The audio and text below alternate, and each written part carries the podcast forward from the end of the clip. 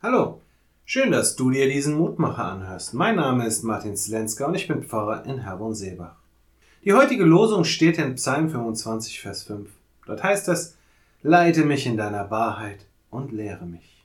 Vor vielen Jahren, als ich noch im Studium war, da saß ich eines Tages mit meiner älteren Schwester in einem Straßencafé und wir kamen auf die Frage, was Wahrheit eigentlich ist.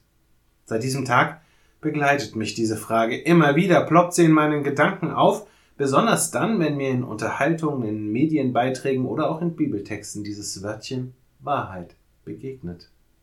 Was ist Wahrheit eigentlich? Und gibt es überhaupt Wahrheit?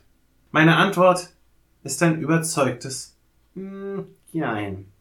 Ja, es gibt Wahrheit, dort, wo ich von etwas überzeugt bin, dort, wo mir etwas Kraft und Halt gibt, dort, wo ich durch etwas Richtung bekomme, dort gibt es Wahrheit. Doch ob das, was für mich Wahrheit geworden ist, auch für andere zur Wahrheit wird, das hängt am Ende nicht daran, ob etwas wirklich passiert ist oder ob es irgendwie objektiv gesehen wahr sein müsste. Nein, es hängt einzig und allein daran, ob mein Gegenüber meine Argumentation nachvollziehen kann, ob er oder sie mir glaubt, dass das, was ich erzähle, wahr ist. Nicht objektiv gesehen, sondern für mich ganz persönlich. Denn wir spüren doch alle immer sehr genau die Vorbehalte und Zweifel, die unser Gegenüber in seiner Erzählung bewegen. Leite mich in deiner Wahrheit und lehre mich.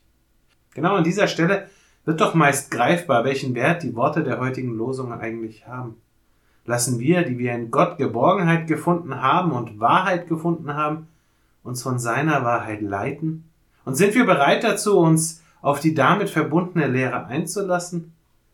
Oder meinen wir, dass wir diese Wahrheit definieren dürfen, ohne sie selbst wirklich begriffen zu haben? Ich lade dich ein, noch mit mir zu beten.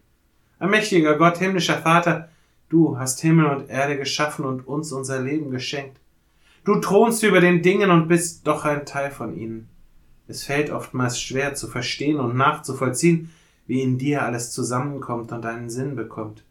Dabei hast du doch gesagt, du bist der Weg, die Wahrheit und das Leben. Hilf uns dabei zu begreifen, dass du damit keinen Herrschaftsanspruch anmeldest, unter den sich alle beugen müssen, sondern vielmehr allen eine Möglichkeit anbietest, die wir in deinem Namen bezeugen dürfen. Leite uns also in deiner Wahrheit und lehre uns, dass wir das tun können. Amen. Auch morgen gibt es an dieser Stelle wieder einen neuen Mutmacher. Für heute wünsche ich dir nun einen guten und gesegneten Tag.